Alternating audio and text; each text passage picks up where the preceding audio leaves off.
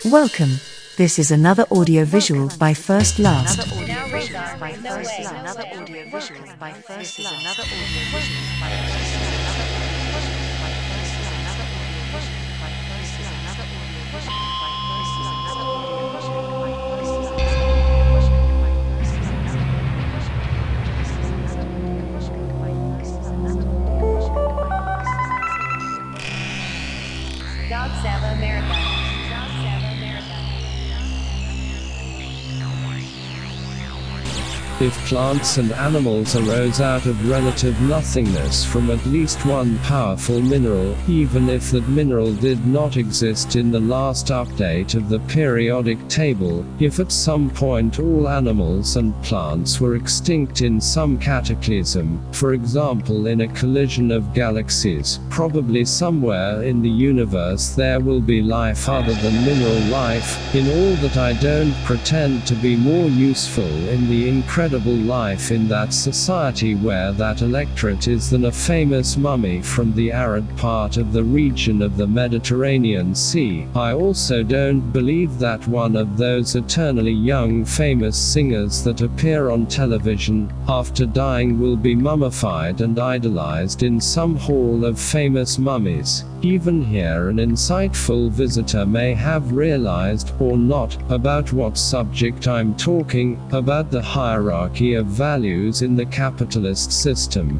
where matters that have no value are worth a lot, while other matters that would be worth more are worth nothing. It's also useful for me to mention that the amount of lies they tell about ancient peoples so worshipped in documentaries is amazing, specifically the boring association between religion and human sacrifices. Nowadays, even flat top pyramids are said to be helipads of extraterrestrial spaceships that brought high technology to Earth before NASA and SpaceX. It's good not to be famous polishing the tombstone.